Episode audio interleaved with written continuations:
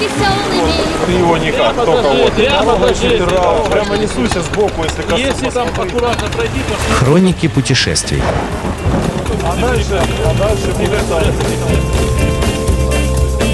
Всем слушателям Моторадио доброго дня. В эфире снова я, Наталья Луковникова и мотопрогулка выходного дня.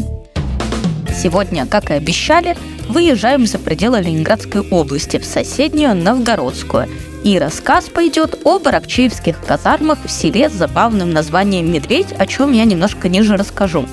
В Новгородской губернии всего таких поселений было шесть, и созданы они были под эксперимент императора Александра I по новой системе организации войск, сочетающей воинскую службу и труд, прежде всего сельскохозяйственный.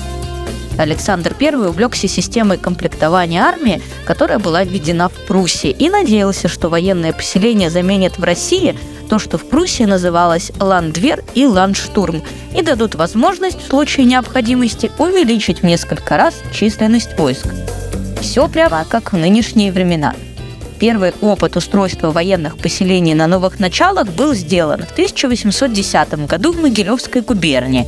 Все планы и чертежи для этого поселения были разработаны графом Алексеем Аракчеевым по образцу, принадлежавшей ему грузинской вотчины.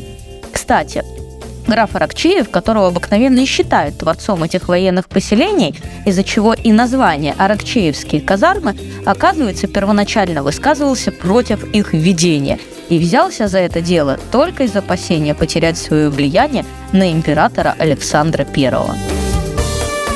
Строительство казарменного комплекса в селе Медведь началось в 1823 году. Он больше остальных, поскольку был предназначен для двух полков сразу. И в скором времени комплекс включал и манеж, и церковь, и четыре трехэтажных флигеля, и лазарет, и дом для полкового командира и штаба, и гауптвахту. Все детали перепития и перестройки казарм рассказывать нет смысла. За свою долгую историю гарнизон пополнялся батальонами, пережил восстание 1831 года.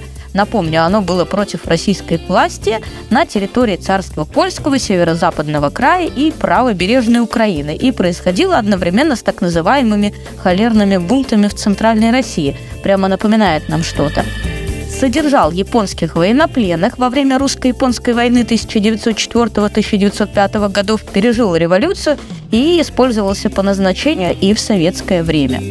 Да и само село Медведь, несмотря на гораздо более ранние даты основания, имеет вполне, а, ну, отчасти казарменный вид.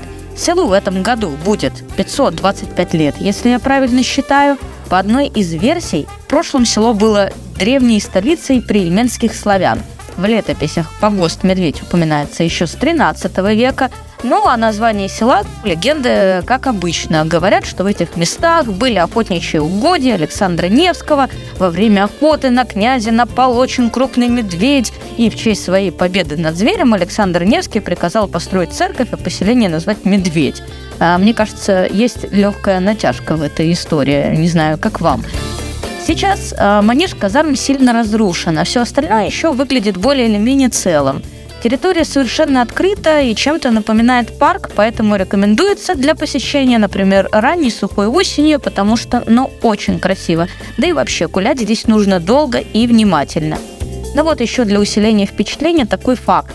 Некогда в Медведе кипела торговля, и от этого времени остался только дом купца Михаила Гаврилова, который мало того, что был купцом первой гильдии, миллионером, имел крупную торговлю льном, а, так и главная улица села так тогда и называлась в честь него – Миллионная.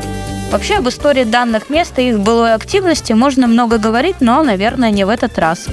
А еще в селе вы можете увидеть руины колокольни на том месте, где ранее стояла Свято-Троицкая церковь, разрушенная в годы Великой Отечественной войны.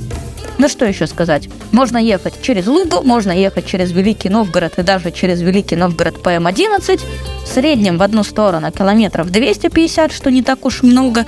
Поэтому ставьте точку на карте, отправляйте ее в закладки и в новом мод-сезоне обязательно побывайте в этом историческом и не только с точки зрения военной истории месте. А с вами была я, Наталья Луковникова, и прощаюсь до новых встреч на волнах Моторадио и в выпусках мотопрогулки выходного дня. Всем пока! Хроники путешествий.